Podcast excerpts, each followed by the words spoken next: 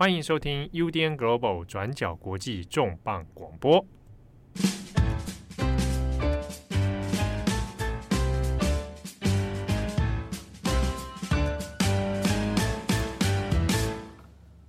Hello，大家好，欢迎收听 UDN Global 转角国际重磅广播，我是编辑慧仪。那在今天呢，我们要聊聊新加坡的异议分子。但是只有我一位编辑，再搭配另外三位来自新加坡的来宾。那这三位来宾呢，分别是网络公民的 Online Citizen 的主编徐渊成 Terry，还有定居在台湾的新加坡社运人士尹义林 Roy，以及最后一位就是新加坡国立大学政治系的副教授庄家颖。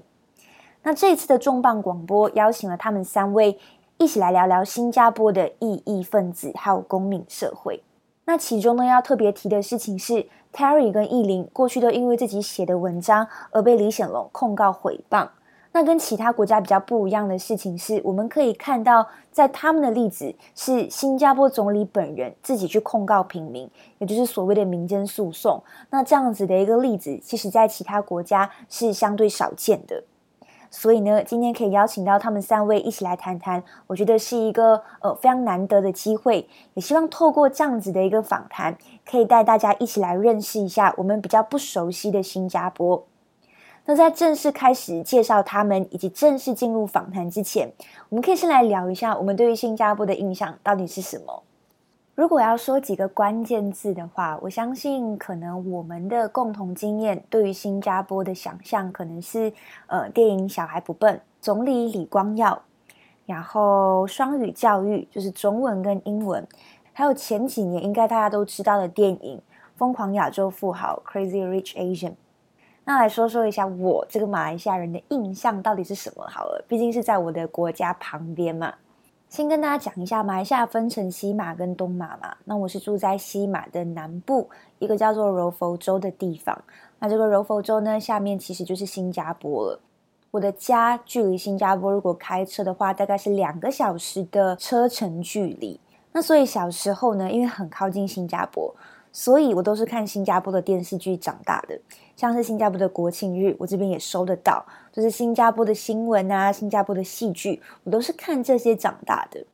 那因为就很靠近嘛，所以你小时候很常会看到长辈们就会拿新加坡跟马来西亚来做比较。像是在我的生长经验里面，我的长辈们有时候就会揶揄新加坡，像是说，哎，新加坡的法律非常严格啊，然后开始传出很多奇怪，然后又不精准的说法，像是你在新加坡乱丢垃圾、乱丢口香糖，你要被鞭刑。我这边声明一下，不是哦，没有没有这样子的事情。那另外呢，马来西亚人对于新加坡人的刻板印象也很常会说，你看新加坡人就是加输、惊死、惊三慢，加输就是怕输。惊死就是怕死嘛，那三曼在马来文的意思里面其实就是罚单的意思。但这当中其实要讽刺的事情是，新加坡人很害怕法律，很遵守法律，因为新加坡的法律非常严格，所以才会有了这样子的一个说法。但我也必须说，这些都是可能我小时候生长经验里面对于新加坡非常刻板、不精确的印象。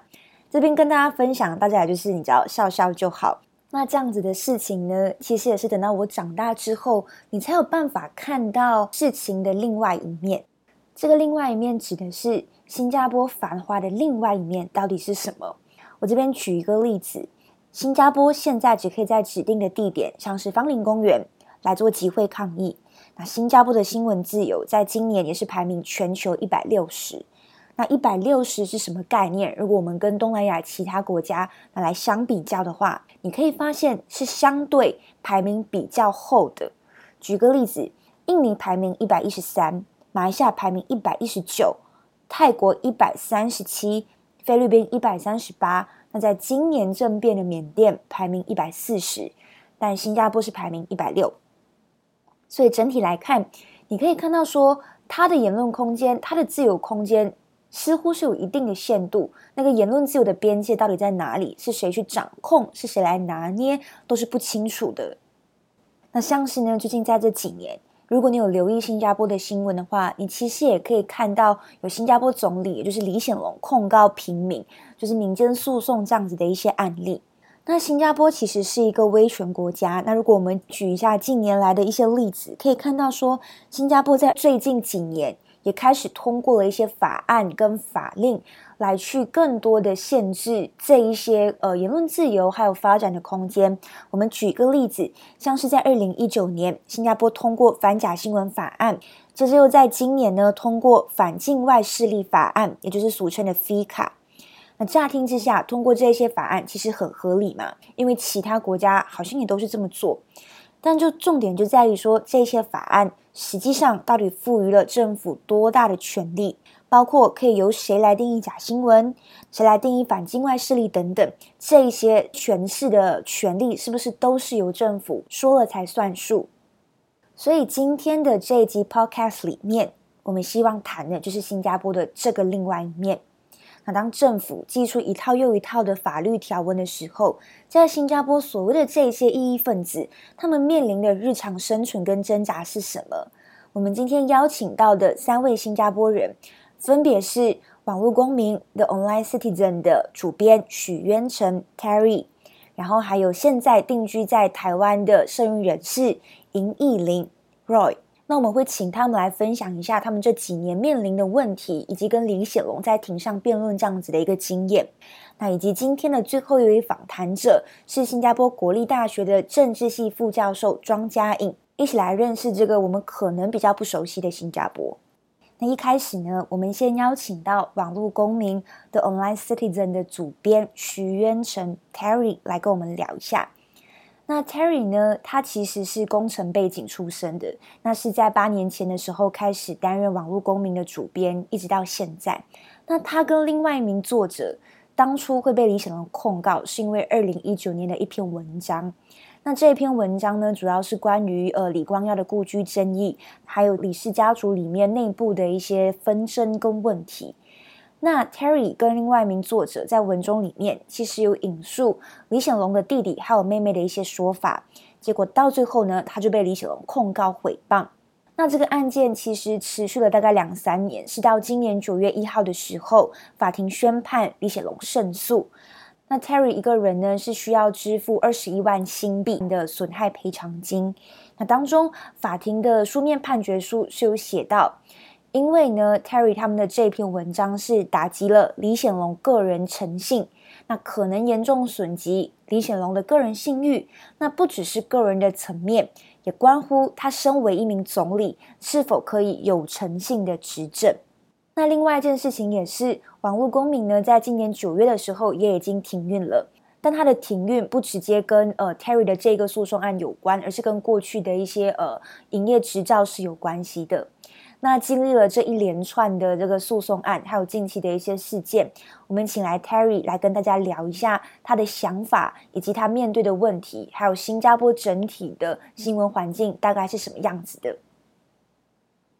那其实近期 Terry 有上新闻，然后就是跟李显龙之间的一个诉讼案，在九月的时候有一个结果嘛。那当时候是李显龙控告你诽谤。那你可不可以讲一下，就是这件事情的背景，以及你怎么看待李显龙指的这个诽谤的罪名？怎么看待这件事情？他这个背景其实蛮简单的，就是李显龙总理他控告我，还有就是我的作者刊登一份文章诽谤他，讲说他误导他的父亲，呃，相信他其中一个产业已经或即将。被政府呃征收为国家保护产业，但是其实呃，如果你看文章里面所写的，其实是讲说他的妹妹和他的弟弟指控他做了那些那些事，但是他反过来讲说，哦，因为你有刊登这些说明，就是其实是你在诽谤我，说不好听就是有点断章取义吧。但是从网站的立场来看的时候，我们是刊登你的弟弟和妹妹所讲的话，我是觉得说很纳闷嘛。哎，这不是我，不是我讲你的，是你的那个两个弟妹讲的嘛？为什么要 为为为告我诽谤？而他告诽谤其实也告得很指定，因为平常如果说我要告一个报社的话，我是告报社，而不是告个人。就是比如说你你你现在在这个媒体公司，你写一篇文章。告也是告你的那个报社，而不是告就是你的主编嘛。他的这个控诉其实是针对我本身的。如果说是告那个公司的话，哎，其实我就是允许说，哦，你告公司啊，那我就直接关，把那个公司关了就算了。他所以说他也懂说我会也许采取这个行动，所以他就是告你那个本人。所以他的这个行动很明确的是，不是为了说要搞个清白嘛，把他名搞清白。其实他是说要针对于说我呃网络公民的主编，还有同一时间就是他不要直接告他的弟弟和妹妹。他要就是通过我告告一个完全不知情的人，了解新加坡的那个回回办法，他的那个就是你能捍卫你自己的就是的方法其实很很少，你要不就是你没有讲那句话，要不就是那你讲的那句话是事实的。新加坡没有什么所谓 public interest，报社平常可以这么讲的，就是以因为说这个是民众应该懂得的事，然后我所报的。新加坡没有这个法律，这边的时候我不能以一个第三者，我很难呃依赖这个辩护嘛。嗯嗯嗯。那你觉得就是在听到李显龙胜诉的时候啊，你的心情是什么？你其实是已经预料到了，还是你就像你刚刚讲，你真的很纳闷？呃，其实法庭的判决其实不怎么重要，最重要的是人民怎么看待这个事件。到头来，为什么李雪龙他他来告我？就是因为他要跟民众讲说，哦，没这回事，这是我弟弟妹妹所所指控我的事，全部都是虚构的。那也想问一下，因为你我们都知道说你现在是 The Online Citizen 网络公民的主编嘛，之前，那我想问看你的事情是，你觉得网络公民这个独立媒体在新加坡，它是什么时候被政府盯上的？那你觉得政府要盯上它的原因可能是什么？哦，我觉得说它应该是在呃，至少在二零幺零年、二零幺幺年的时候就已经被盯上了。如果说网络公民是一个乱刊登文章，或者说啊、提倡假新闻的，就是网站的话，其实新这个新加坡政府其实应该对这个网站不会有多大的那个意见，或者说。呃，行动，因为说就是普遍人民众也不会相信他所写的呃文章，问题是在于说他的文章如果说逐渐的、慢慢的，人家接纳说他提倡的理念啊，他所写的文章有深地、有有内涵的，那就变成说对于说新加坡政府就产生了一定的威胁，因为说这么多年来，就是几十年来，新加坡政府都保持。对于媒体的一定的控制嘛，经过那个就是法律啊，或者经过说就是这个隐形的黑手来就是呃威压就是主流媒体的记者嘛。如果说有一个独立媒体的存在，而开始疑问呃某某政府的政策，开始就爆料某某的就是一些事件。呃，比如说呃，有呃警方的某某的行动啊，就是有一点不妥，或者说某个部门购买物品没有经过妥善的审查，等等这些东西，如果说是以前的新加坡的话，这些新闻是不可能爆料的。呃，这些不可能说呃通通过主流媒体出来，因为主流媒体先会先啊、呃、询问政府的回应，然后政府如果觉得说这个新闻太过火爆的话，他会要求把这个这个新闻给删掉。而我的经验就是说，啊、呃，经常会看到说是我们先报这个新闻，而导致主流媒体没办法，他就询问政府啊，可以给一个回应，然后他们就开始报，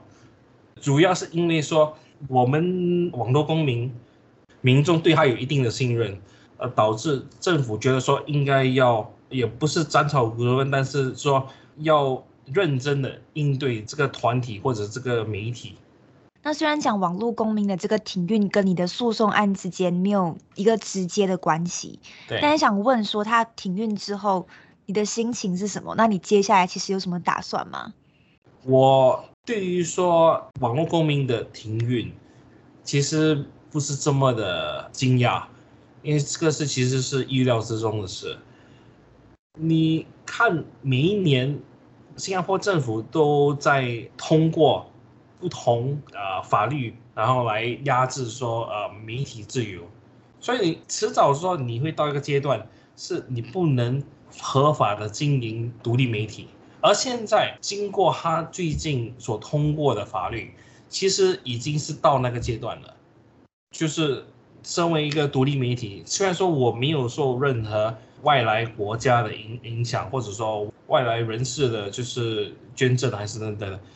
我还是会被就是这个所呃通过的法令呃被牵制。虽然说他的指明是哦防止境外势力，FICA、呃、对吧？对对，FICA。但是其实如果你看见他的那个法律的的细文来讲的话，他有一段细文就是讲说，其实他那个部长，只要说你的刊文里面导致普遍民众会造成他们对于说政府信心指数跌的话，部长是有那个权利说啊展开某某的就是行动，就比如说啊讲说你的网站不能再经营啊，或者说你的这个刊登的网页需要被拿下，或者他把你的账户呃停刊。即使说这个十四号主页，我们我们这个网络公民没有被要求停业，内政部部长是有可能说在近期很有很可能是明年，呃，要求说我们这个网站而关闭的。嗯，我可以理解的事情是你刚刚有提到那个 FICA 的法律条文，有说不可以让政府的诚信受损嘛？那你。嗯，对，你之前跟那个李显龙的诉讼案判决书上面也有提到说，诽谤案会罪成，是因为这打击李显龙个人诚信嘛。所以可以看到的是，新加坡政府对于诚信这个字，他们其实是非常看重的嘛。对，没错，他对诚信来讲的话，呃，他们是会很注重说这些话，就比如说他们。人民行动党他们的就是制服是白色的嘛，对于说外来人看说哦，就是呃很纯洁纯净，就是清白不沾任何尘埃啊。但是是 啊、我们很多人来讲的话，呃，他们他这个衣服只是只是很涂白的。啊，对啊，但是这个只是个人意见了，对。补充一下，Terry 刚讲的人民行动党，其实就是李显龙所属的政党，也就是新加坡长期以来执政的一个政党——人民行动党。那就像你讲的，如果今天政府希望维持自己的形象的话，那他其实就会。很严格的去把关媒体到底怎么报道自己嘛，所以可以看到的事情是，新加坡很多你刚刚提到的主流媒体，基本上都是受到新加坡政府控制的。那你之前是自己作为一个独立媒体的主编，你觉得政府是从什么时候开始控制新闻媒体的？这个背景是从什么时候开始的？从新加坡独立开始。听众要了解就是啊。行动党，新加坡的行动党能执政，能赢他们第一，就是从我们新加坡独立开始的第一届选举，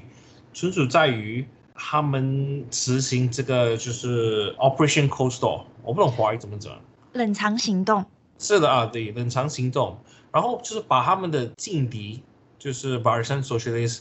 就是。他们的首领啊，还有他们那些一等的 candidate，呃，竞选者吧，就是他们这一等的呃竞选者，全部就是抓进牢里，指控他们讲他们是亲共，或者他们是共产党人。然后，所以之后竞选的时候，就是他们的劲敌只能就是把二等或者三等的这个呃竞选者，然后推上去，然后竞选。所以他们的第一届。呃，我们新加坡独立后的第一届选举，其实是就是这么样的作假，而接下来二三十年，就是他们保持国会里只有行动党的原因，也是因为冷藏行动的后裔，因为说他们的劲敌全部被抓了，即使有其他的劲敌，他们也不敢参加，因为就是他们不想重蹈覆覆辙嘛。其实这个也是跟中国皇朝一样嘛，就是你第一个皇帝一执政过后，就是开始就是修改你的历史，所以就是从执政开始，政府就强硬的就是控制媒体他们的报道嘛。你如果说是有独立媒体在那时候的时候，你质问就是冷藏行动的进行啊，它的运作，而他们怎么用恋爱法来铲除他们的政治劲敌的话，那肯肯定。就走回刚才我们讲的，就是他们的颜面嘛，他们就是肯定是不能接纳这样的批评，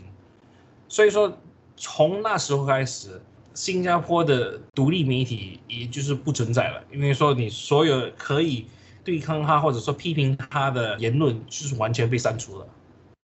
那你觉得这样子几十年下来啊，因为现在大部分的媒体可能基本上都是亲政府的，那你觉得这对新加坡公民社会造成的影响是什么？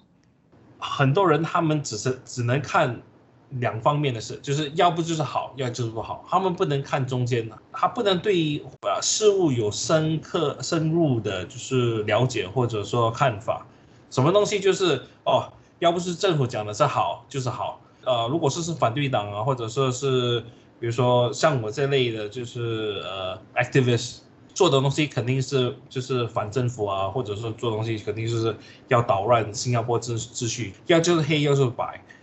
很多人的想法会限制一个框框。你刚刚有提到说，可能新加坡政府大概是从独立，独立是在一九六五年吗？对，一九六五年。对，在一九六五年的时候，政府就已经开始就是控制新闻媒体，开始有意识的去控制这整个国家的言论跟那个新闻自由空间嘛。那包括后续发生的，你刚刚提到冷藏行动，其实就是为了要抓所谓的异议分子嘛。现在的话，你会你会怎么定义自己？你会不会认为自己也是异议分子在新加坡？如果说新加坡政府，呃，就是直接跟我们民众讲说啊，你们一直以来都想错了，新加坡不是一个呃民主国家，新加坡是一个独裁国啊，然后其实我们是李氏家族的那个那个皇朝啊，那我就是两手拍拍，然后就说哦，那那我就不应该参涉你们的这个皇政，然后我们回去做我的平民 的生活。如果说新加坡是属于一个民主国，就是我们从一个殖殖民地，然后变成一个民主国，那我们人民就是应该有权利，不是影响政策，但是是说参与我们国家的命运嘛，就是参加于命运，所以不算是异议分子，因为因为每一个人其实都有同样的呃权利说发言，我只是说说我是一个民主国的一个人民。现在在新加坡啊，除了所谓的主流媒体之外，那还在继续生存下来，然后持续有在可能就是监督政府的独立媒体有哪一些？是不是可以介绍一下？没有，因为因为如果如果说你是讲独立媒体的话，那那我还可以讲说是有，但是监督政府这个这个运作的话，那就是我可以讲说是没有。嗯啊，因为一说监督政府。就代表说你会受到 政府的反噬，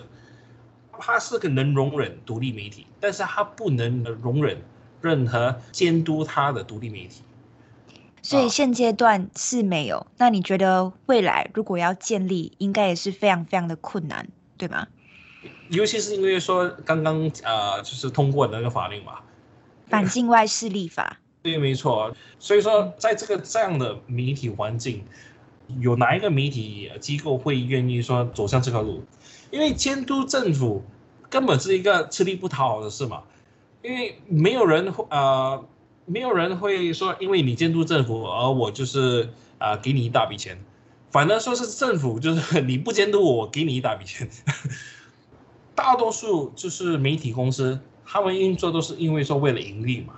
也是因为这样子，所以我我会回答说，新加坡在网络公民之后。不会有呃任何会监督政府的媒体公司，因为其他的都是以盈利为为本，而网络公民是纯属是为了运作而运作的 这个媒体公司。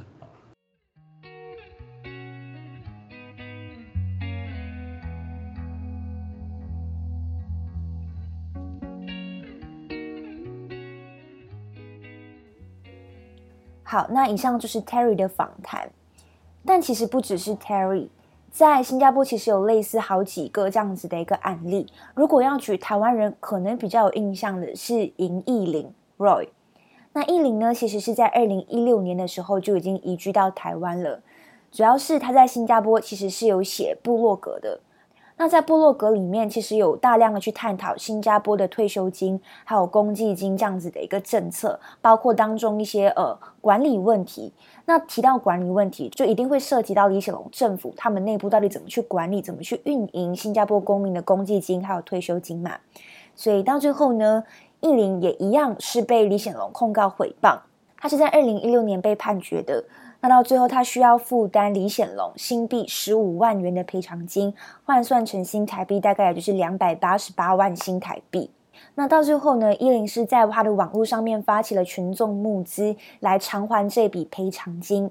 那在今年四月十六号的时候，伊林就在他的脸书上面宣布，这个群众募资已经达标了，他一共筹得了足够的资金，然后还给了新加坡的总理李显龙。那接下来的这一段访谈，就是要来谈谈他的想法，还有他跟李显龙当初在庭上辩论的一个经历。我是 Roy 尹义林啊，是新加坡的一个摄影人士。呃，之前我是在新加坡有自己的一个 blog，写自己的文章，探讨新加坡的社会议题还是政治议题，希望可以用呃分析这些资料来。让新加坡人对呃像我们的基本薪资还是我们的退休金比较有深入的了解，然后可以让我们这些社会的议题啊，呃，有更好的一些政策来保护新加坡人民社会呃他们的那个生活的水平。我曾经有在就是你有接受过其他媒体的采访嘛，所以我曾经有在报道里面有看到说你的说法是你觉得你自己不是一个非常激进，就是很 aggressive 的那种。倡议人士或者是社运分子，你的出发点其实就是像你刚刚讲的，你是希望可以为新加坡的公民社会，然后去做一些讨论，或者是去做倡议。所以当你写了这些文章，然后你真的被总理李显龙控告之后，你个人心境上，你觉得对你来讲最大的改变其实是什么？对，因为那时我被告过后，我还是一直觉得自己不是一个摄影人士，因为对我来说，我写那个 blog 的那个出发点是觉得。我希望新加坡可以是一个比较快乐、一个比较开心的地方。那如果我们可以呃去分析这些社会的所发生的事情，然后去看这些资料，我们可以知道薪资可以怎么调整，可以比较维持我们的生活水平，让我们新加坡人可以比较开心一点。工作时间可以减短的话，新加坡人会觉得比较多空间去呼吸。所以那时都是为了这些来写。所以那时被告过后。在之前也是开始有参加一些示威，所以都都是一个过程，在慢慢说你要去参加这些社会问题，可能也需要去参加一些示威，还是甚至要选举来做一些改变。嗯，我觉得最大的改变是知道政府的那个手法是怎么玩的。政府的那个手段怎么玩，是因为很多新加坡人可能他们没有被告，那就我之前没有被告哦。其实我以前也是蛮像一个说。可能是一个普通，呃，比较普通的一个人，就会觉得，如果你要批评新加坡政府，也会被他们有点洗脑，说，哦，这个人为什么要批评那个政府？然后可以用一个比较好的方法批评吗？这样的。那时被告过后，然后啊、呃，媒体，那媒体报道的时候，他们也会呃扭曲我的那个说法，然后甚至政府呃人民行动党不同的那个立委，那时呃。在我去示威的一个情况下，都呃忽然全部都出来说我在捣乱，然后当时我也是觉得你们为什么忽然有一个策略，全部这样出来讲我，然后我被告过后也看到不同的人被告，然后之前的人一些也，也有一些人被告，然后就比较了解了哦，政府应该是有一个名单，那他们可能觉得这些名单上哪些人比较有影响力，呃，可能是社会参与人士，呃，政治人士。独立媒体可能都有一些名单，然后他们都会看了这些名单，想有不同的手法去怎么组织这些人。那时上法庭，然后看媒体怎么样去对应法庭上辩论的东西，都会爆出来，但是没有爆我的这一方面的东西。我就发现，诶，原来他们在法庭的策略是跟媒体上策略有绑好的，所以你就可以看到他们不同方面是怎么去搞这个政治迫害的手段。然后另外一个是被告过后，开始的时候本来是觉得，现在有这个媒体关注，呃，希望可以用这个媒体关注来让更多新加坡人了解到退休金的这个问题。那如果他们比较了解了，他们可能会在选举的时候做出了一个不同的决定，来让呃新加坡有改变。那个是蛮单纯的一个想法。因因为一方面，我看了一些研究，是威权的国家呢，比如说一些政府要做调查，很多人可能会，呃，在调查中讲政府想听的话，因为怕有政治迫害，在自己的身上。那另外一个是因为是一个危险的国家，我们都被一直洗脑催眠说我们要相信政府，所以大部分的人可能也会是会说政府是个可靠的人，然后政府给你的资料数据你都可以相信，因为政政府不可能会欺骗，还是政府可能不会扭曲那个资料嘛。所以那时可能很多人看我的看我写的文章的时候，还是会觉得你为什么要呃质疑政府？政府是可靠的，所以是等到政府公开说，哎，是我我们是真的呃把退休金投资在 GIC，加上呃这几年的讨论，所以这个辩论才开始慢慢有改变。所以也是好几年后，你才看到有些人开始有那个思想的转变。所以那时。没有那个改变的时候，就觉得心灰意冷，然后那时甚至开始有点忧郁，呃，就觉得自己为什么做了这些没有改变，然后那时找不到工作，因为我寄了很多那些呃呃 resume 都没有没有公司想请，呃，甚至有去一个公司，他们是用 SMS 让你。呃，申请呃去面试，然后他们不知道我是谁，所以当场的时候你可以看到他们的那个样子有点呃，为什么吓到？呃，也也没有表明是吓到，但是就有点你应该是没有机会上，你自己有自知之明这样，所以但是那时就犹豫了一阵子，呃，做生意分子其实很困难，加上如果他们一直来骚扰你的话，你真的要有那个。坚强可以才可以继续下去，所以那时也是来到台湾过后，才慢慢摆脱了这些呃阴影。可能是因为那时在新加坡呃遇到这好几年的这个政治迫害的时候，就也需要有一个空间来让自己休息一下。很多人可能不了解，会觉得为什么你这个人想要去呃搞政府，然后有些人会在新加坡会说你是 trouble maker，但是他们。其实不了解到，我们做这些东西不是为了要故意故意去搞政府，而是觉得新加坡有些地方可以在进步。就像别的国家的社运分子，呃，我们只是希望新加坡可以是一个更好的社会嘛。我可以理解你说的，人民很相信政府这件事情。我觉得就我的生长经验来看，我身边的长辈们其实都会觉得说，新加坡政府很好。新加坡政府就是廉洁，然后就是有效率，就是一切都很好。反正，在新加坡，你只要相信政府就好。所以我可以理解你刚刚讲的那个大环境大概是什么样子的。那也想问说，当时候你有提到说你是自己代表自己在庭上跟李显龙，不能说对峙，就是在庭上嘛。那你可不可以分享一下当初你在庭上跟林显龙这样子，你知道对谈，然后还有见到他本人的时候，你自己当时候的感受是什么？我，在在上法庭之前，我是觉得总理也是一个人，然后其实他是我们投票进去的，嗯、所以他其实就是我们的 servant 嘛，就是一个 public servant。所以那时是觉得我跟他其实就是平起平坐嘛，而且他告我诽谤是一个私人官司，那时我是觉得嗯。我们可以平起平坐来辩论，所以我那时看到他的时候，我就跟他说对不起，呃，那个法庭开始的时候就跟他道歉，跟他说我没有那个意思想要呃诽谤他，但是那时第一次看到的就觉得为什么总理的样子这样？那时是很想用一个比较理智、用逻辑性的方式去，呃，希望可以把一些。呃，东西可以公开，但是那时压力是在我身上，因为这个诽谤的官司呢，他不需要给证据说是我诽谤他，而是我需要把证据挖出来说，呃，我没有诽谤他。至少我觉得一个很棒的东西是那三天的那个在法庭上，呃，程序结束过后，有一个国际记者说，呃，其实这个蛮厉害的，因为这是第一次有一个普通的新加坡人上法庭。跟那个总理这样的辩论，然后而且是六个钟头的一一一段时间，然后我听了我也蛮高兴，因为我希望别的人可以看到，你不需要觉得跟总理辩论是一个很很恐怖的事情，还是你没有那个资格，因为他其实就是我们选进去的，然后我们其实跟他是一样的一个人，而且他其实应该是尊重新加坡人的想法。尊重我们的看法，我们觉得政策需要怎么改变的一个方式，而不是觉得他可以拿这些法律的工具来压我们，这是不对的。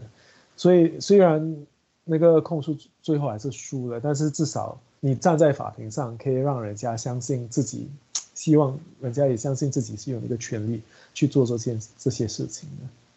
那你其实刚刚也有提到说，这件事情结束之后，你那时候有点忧郁，然后过后你就来到了台湾嘛。那你觉得台湾好像也提供了你一个空间跟环境，好像就是重新开始的。但是其实我觉得，在我们的生活里面，我们谈到新加坡的时候，很常直觉联想到的就是新加坡的经济，还有金融，还有新加坡就是双语，英文跟中文，就是它比较繁华的那一面。然后 Crazy Rich Asian 嘛，不就是在新加坡取景，所以你觉得你来了台湾之后，嗯，对你来讲，你还是会持续在关注新加坡的一些呃退休金？我也时常有看到你就是在发这一方面的文章。你觉得你会怎么做，然后可以让身边的朋友更了解新加坡的繁荣之外的另外一面？嗯，你说到这个，我来到台湾的时候，我觉得一个很很不知道可以说有趣吗？就来到台湾的时候跟，跟、嗯、呃台湾人见面的时候，每次提到新加坡，他们就会说：“哇，新加坡很有钱。”然后另外一个他们说的是：“呃，新加坡是个威权国家，因为它威权，所以才可以变成这么厉害。”所以那时听了这两个东西，都觉得这些都是有点错误的消息。因为新加坡虽然它的 GDP per capita 就是它的呃人均 GDP 呃高于很多国家，嗯、甚至是全球其中一个最高的，但是薪资方面呢？呃，现在还有很多低收入的人，其实赚的薪水，呃，很接近台湾的基本薪资。新加坡的政府很会利用他们的那个宣传的方式，来让外界的人觉得新加坡其实很成功。但是很少谈到的问题是，新加坡的薪资还是新加坡的社会福利，其实做得很差。我现在有时会写一些文章，然后之前是用英文的文章写。我最近有开始把文章 翻译成中文，因为我现在才开始觉得，如果很多人一直用新加坡来做范例的话，其实是这个蛮不是一个很好的模式。因为一方面呢是新加坡的贫富差距很大，然后新加坡政府用的概念是说，我们一直要追求经济成长，你的生活水平才会变高。这个在新加坡没有发生，然后在台湾其实，呃，因为用了一样一个类似的模式呢，新加坡跟啊，台湾跟美国用的这个啊比较 new liberal 的一个经济模式，使到台湾的基本薪资也是被压低，跟新加坡的情况蛮相像。但是台湾的基本薪资，呃，跟生活水平相比，至少还比较连得上。新加坡没有基本薪资，但是清洁工人呢，他们只赚差不多一千两百多呃新币。差不多在两万六台币这样的一个情况，嗯，但是新加坡政府呢，可能是因为我们这几年来一直做的倡议，然后学者做的一些研究，今年有一个策略会把清洁工人还有一些低收入的人的薪资调高，所以这个是一一点。那另外一点是他们会觉得威权国家才能有很强的政策改变那个社会。呃，新加坡那时在呃李光耀的时代，虽然是威权的地方，但是至少李光耀的那些呃别的部长，他们之前是从事不同的社会的一些关注社会的一些议题，所以那时他们不一定是同意李光耀这样的一个威权手法。有些人下台的时候会批评李光耀这样的做法，所以至少我们当时有一些改变，是因为这些部长他们至少还是算关心新加坡人，然后至少。很像我们有公共住宅，但是至少这些公共住宅在之前是真的为了人民而建，所以他们那时是真的是比较便宜，比较 affordable。但是是在一九八多年，呃，很多这些老一辈的部长下台过后，政府就开始把这些公共住宅的那个价格全部调高，然后过后政府就说他们会把土地的价钱加进去，一加呢就把那个公共住宅价格调高一倍。另外一方面呢，是因为政府的公共住宅只有九十九年，我们只能呃拥有九十九年的期限，所以他每次这样转卖的时候，那个价钱都把那个地的那个价格加进去的时候呢，这个就很不合理嘛。就政府可以从这个呃转卖的方式一直从那个地价来赚这个这笔钱，所以从一九八多年这个政策就开始转变，而那新加坡的这个。不平等呢，这个贫富差距也是从一九八多年之前慢慢的下降，然后从一九八多年又在开始呃上升。你看到这三十年的改变，你会发现我们的社会福利，呃，薪资被停滞，这些问题都是这三十年呃所发生。那我们是到了现在才开始发现这些问题多么的严重，因为社会不平等、不安，而且在这一年来，因为那个呃疫情的关系，很多人开始失去工作，呃，不满政府、不信任政府的一批人的呃心态，还有他们的愤怒，也是开始被表现出来。你才发现，呃，贫富差距所带来的社会影响，有一天会忽然爆发出来。那新加坡一方面是因为呃政府做的宣传很好，另外一方面是那个人均 GDP 很高，所以很多人看不出新加坡的社会问题。但是如果你真的看了那个数据，你会发现，威权的国家真的会不会帮助到你的社会是另外一回事。那你从新加坡到台湾，现在已经有几年了？是呃五年了。那你这过程当中，你会觉得有一天你希望，或者是你觉得有一天你可以回到新加坡吗？其实，在离开新加坡最想念的就是我的家人，还有 现在还看不到的两个侄儿。呃，对，觉得很可惜。嗯，但是我觉得写这些文章、做这些分析很重要。但是你做这些东西，可能就，然后一方面就觉得自己要对自己。我觉得要对得起自己，不可以害怕，要要很老实的去面对这些议题，所以就一直觉得自己要这样做，嗯，但是就就变成你会担心，呃，回去的话会发生什么事情，又在让父母觉得很担忧这样的，呃，是，所以是是是希望可以回去，但是就呃担心可以会面对到这些障碍，所以现在就先。看一步走一步，这样的那种心态。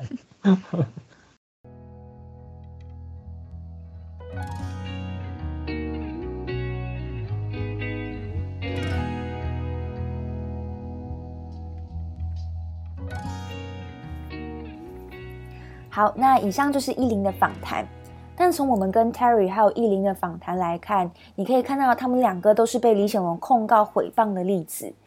但是呢，就一般状况而言，我们其实很少看到一国的总理、一国的领袖会去控告平民这样子的一个状况，这是其他国家比较少见的。但重点在于说，总理控告平民这样子的一个民间诉讼，它到底具体反映了新加坡内部的什么问题？那接下来我们请到的是新加坡国立大学政治系的副教授庄家颖。那希望他可以来跟我们谈谈一下，到底新加坡的舆论，不管是支持派还是反对派，到底怎么看待这样子的一个诉讼案，这样子的一个例子，以及这到底对新加坡的公民社会是否会造成什么影响？大家好，我是庄家颖，我现在在新加坡国立大学任教，我是政治系的副教授。其实也想问嘉颖的事情是，就是除了法律，我在想一些外界可能对新加坡比较有印象，但是其他国家可能比较少见的一个做法是，总理本人就是领袖本人，他会自己去控告反对派的政治人物、新闻媒体，那甚至其实也有一些公民是被告到破产的一些案例。新加坡过去的总理我们知道有三任嘛，李光耀、吴作栋跟现任的李显龙。那他们三任总理的说法，我的观察跟我的理解是，其实是非常一致的。那他们就是会认为说，如果这些批评你的人，他没有办法拿出证据，那你为什么不告他们？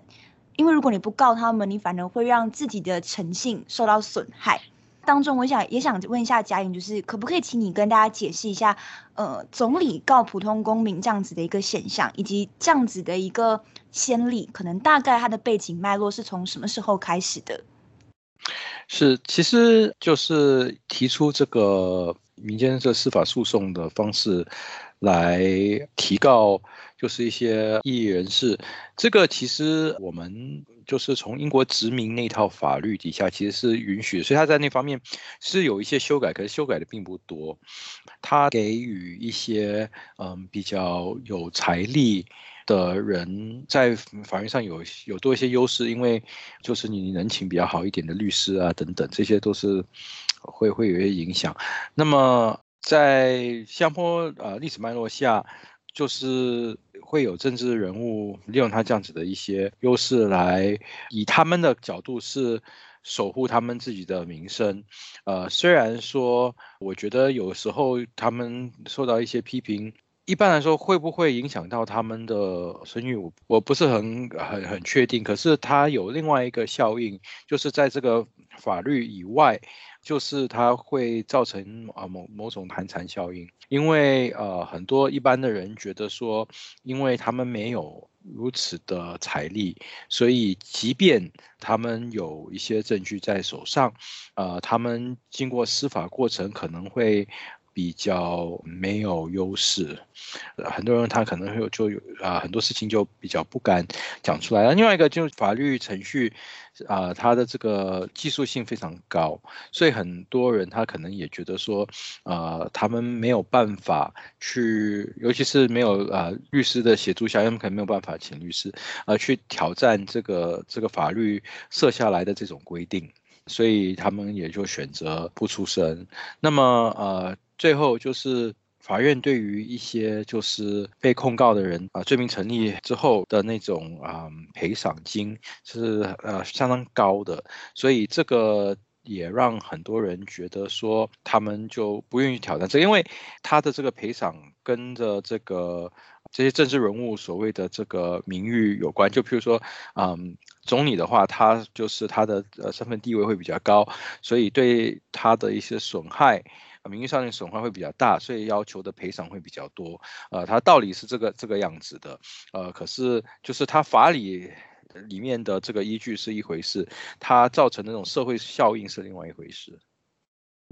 其实佳颖有提到几点，第一个你提到的是类似这样子相关的法条，是从英殖民政府时期一直留到现在的嘛？然后也是被总理这样子得到运用的。那再来也是佳颖也有提到的事情，就是当总理控告平民，这中间会产生的一个差距。第一个其实是财力的问题。总理他就是比较有钱，比较有资源，然后跟人民去做这样子的一个诉讼。那人民相对起来，其实之前也有跟易林，就是 Roy 也有谈到这件事情，像是他跟呃总理在法庭上面辩论，他是自己代表自己的，就 Roy 自己本人，对，对，跟包括其实也这也很考验说，如果你今天要在法庭上面辩论，所谓的法律术语，就是像你讲的，它是有技术性门槛的，对。那我自己也蛮好奇的事情是，每次当可能有类似这样子，总理告这些所谓的跟自己意见不同的人也好，或者是政治领袖也好，当这样子的一个案件出来之后，其实新加坡的公众舆论到底是怎么看待这样子的一个现象跟问题的？嗯，这问得很好，我觉得说就是时间久了，它是有一些改变的。嗯，改变就是说之前可能有更多人会。啊、觉得说这样子，至少在心里会觉得是不公，啊、现在可能也会还是有很多人会这样子觉得，不过也会有不少人认为说，呃，新加坡的社会和政治就是这个样子，所以有一种无奈吧。呃，第三点就是我觉得以前会有多一些恐惧。现在就是因为熟悉了，所以虽然无奈，可是也觉得说这是就是新加坡政治规则的一部分，所以也并不觉得那么稀奇。可是有一点，我觉得啊没有变，就是新加坡刚刚讲到，他这套法律是英殖民法律。有些人会认为说，呃，像新加坡、马来西亚，我们继承的是英国法律，可是英国法律它。本身是用一套，他在殖民地是用一套，就是他对于权威的保障会比较多，对于一般庶民的保障会相相对来说比较少。呃，所以他这这点，我觉得他这样子传下来，给人一个在社会面前造成的一种印象，就是说当权者就基本上是对的。在像台湾或者韩国这样子一个比较开放式的社会，即便是在亚洲，有很多人会认为说，一个在位的一个政治领袖去向一般庶民提告是一个很不可思议的一件事情。不过，在像新加坡这样子的地方，反而会有不少人觉得说，这就是你有权利能够做的事情，他们比较会接受这一点。所以在看待政治的态度上，我觉得跟台湾会有一些差异。嗯嗯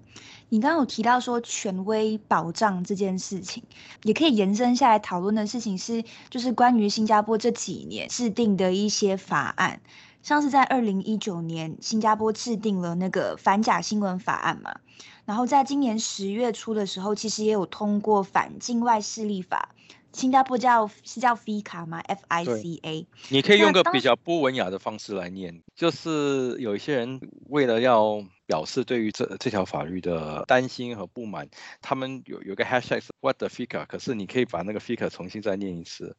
哦，就是就是跟那个英文的那个字连接在一起嘛，F U C K 嘛。嗯，好。对，确实像你讲的，他开始在民间里面出现这样子，像你讲的一个担忧跟不满，就代表说他是有一些反对的声音嘛，因为大家会觉得说这变相赋予新加坡内政部更大的一个权力。那当初我有看到一些舆论的讨论是，大家会认为说你已经有反假新闻法案了，那在这样子的前提下，那这个 FICA 法案实施的必要是什么？呃，就是新加坡官方，他近几年跟这个假新闻法差不同一个时候，可是他当时没有去谈这个 FICA 这个事情。嗯，就是对于外来的一些啊、政治影响和干涉这样子的一种担心啊，特别是就长期以来非常担心我们北面非常可爱的邻居。啊，这样子的压力似乎有有些变大，嗯，然后也有一些案子似乎跟中国有关，嗯，所以这方面好像是造成他们一些疑虑和担忧，呃，不过如果我们看啊 FICA 的话，它很多的控制在于民间，比如说那个传媒啦，呃，社交媒体，呃，然后民间能够组织或参与的一些活动，呃，它相对来说，对于在位的政治人物和官方官僚体系里面的人物，它的那个约束相对来说会比较少。至少对我来说，为什么让我有点疑惑？就是我觉得，呃，外来干涉，它当然有民间这种啊。呃呃，假新闻啊，呃，假讯息，这个台湾你们非常熟悉的的这一面。不过也有外来干涉一些代理人等等这些问题，所以他前者有去处理，或者说他的那个范围放得很广，甚至说呃广到说对于权力应用的约束会变得非常弱。可是后者就是对于说渗透外来势力的代理人。如果说他能够在权力圈圈里面能能够就是进入的话，其实那方面的那种约束相对来说会比较少。那可不可以具体讲一下？你刚刚说的很广或者是很模糊，它可能会牵涉到对民间或者是人民的那个影响是什么？是，所以比如说一个就是跟外界有合作，他用的字是 collaboration，可是合作这个字眼非常广，他也没有。就是更明确的这种定义，什么是合作或者协作？我们现在是不是有这个合作或协作的关系？呃，然后在这个我们现在这样子访谈里面，呃，是不是你在阻止我讲某些事情？那我今天讲了这些事情以后，假如说造成。社会的一些分裂造成某些政治的辩论，那会不会变成说我们这样子的一个访谈也也变成一个需要被管制的事情？嗯、对，对于这些事情，内政部和内政部长他是有讲说，呃，他们不会把它设为一个非法的行为。不过这些都不在法律里面，那就表示说，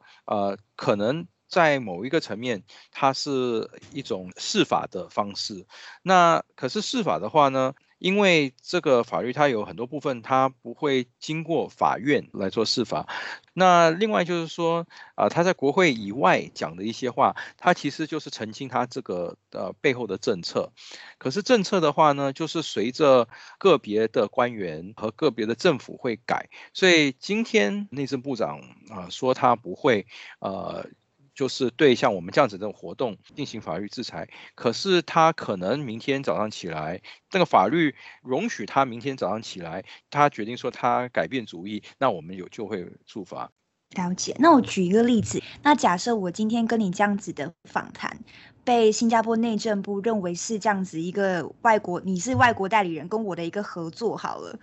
然后你又是马来西亚人，所以非常危险。所以在这样子的一个情况下。新加坡政府要用某一条法令来逮捕我们，这个诠释法令的这个诠释权跟责任就会落在新加坡内政部政府的手上，就是由他们诠释，而不是由法院来判定跟诠释我们两个人是不是一个合作关系。对他，他有他有分几部分，有有一些部分是可能会经过法律，可是最关键说我是不是是个代理人的关系等等这些，基本上在法律里面，他的那个字眼是内政部长只需要怀疑有这个关系就足够进行一些制裁。嗯那其实你刚刚也有提到的一件事情是，如果我们以新加坡跟马来西亚之间来做一个比较啦，相对而言，可能新加坡的社会上面普遍是比较相信政府的。那我这边要举的是一个马来西亚人对新加坡非常刻板的一个印象。如果用就是所谓的福建话或闽南语讲的话，他们就会说就是惊输惊死惊三慢，就是怕输怕死怕三慢。那三慢讲的其实就是那个罚单啦，政府的罚单。我们自我的那个形形容是“加速加息加监护”。对对对，就是类似这样子的一个说法。其实讲的也就是，呃，新加坡人可能害怕政府、敬畏政府这样子的一个现象。我也想问看你说你自己是怎么看待这样子的一个现象？对啊，这个我觉得这个现象倒是蛮多的。信任跟恐惧，我觉得之间可能可以做一些划分。有一部分可能就是这种所谓的新加坡人的所谓听话，可能是出自于恐惧，因为他可能觉得说很多这种啊惩罚会会非常重。我也必须要澄清啦，就是有一些这些外面的刻板印象并不是特别精准。我要补充一句，就是新加坡其实它倒是那个监控会很多，像我们到处都是这个监监视器。然后另外一个就是，嗯，新加坡人的这个互相监控其实也相当厉害，就常常会去看你邻居或你朋友在做什么事情，然后就去投诉他们，然后就是 这个我觉得其实不是一个非常健康的一种，嗯，一种互动方式。不过在新加坡相当普遍。你刚刚有提到一个嘛？你觉得新加坡的公民社会普遍上面听话，可能是基于恐惧。那其实如果我们按照定义来看的话，其实新加坡它某种程度上是被归类为所谓的威权国家。新加坡政府跟官方虽然常常都说不是，新加坡有言论自由，有新闻自由，但是我个人的观察跟理解是这样子：所谓官方的言论跟自由，它其实是有一个限度。跟有一定的空间的，像是官方会规定你如果要集会，你就只可以在芳林公园，类似这样子。我想问的事情是，你觉得这样子的一个自由跟言论的这个空间的边界到底在哪里？其实，嗯。很多人的印象，或者或许是那官方要建立一种这的印象，这个没有明确的说明，就是让很多人就去恐惧去聚会啊等等这些的，可能那个是希望达到效应，可是因为没有明讲，大家只能猜测。呃，另外的话，他他为什么猜测会特别多，就是因为很多这他讲的并不是很明确啊、就是可能就是希望人家是有一种心理作用，就一直猜测。然后就变成呃行为上就特别的保守。如果说到怎么实际上怎么拿捏，其实有些东西它它的那个约束还是相当多。譬如说集会的话，你一个人也是也可以是公共集会，你一个人也可以是公共游行。那那个。之外呢，言论自由在法律上啊、或者宪法上是有它的保障，不过往往会碰到两种问题，一种就是说，对于、呃、媒体的声音有官方色彩的媒体比较能在新加坡操作，呃，就是没有官方色彩的话，就会被管制的比较多。另外就是说，如果说是自己就是。自发的一些言论等等，啊、呃，就会牵可能牵扯到你前面讲的那个呃民间诉讼的一种问题，啊、呃，所以说，即便是那个法律上给予言论一定的至少字眼上一定一定的保障，可是，在实际运作上，呃，就经常会有人说觉得有很多呃约束，这个跟台湾的尺度就相距非常大，其实跟马来西亚尺度也是相距非常大。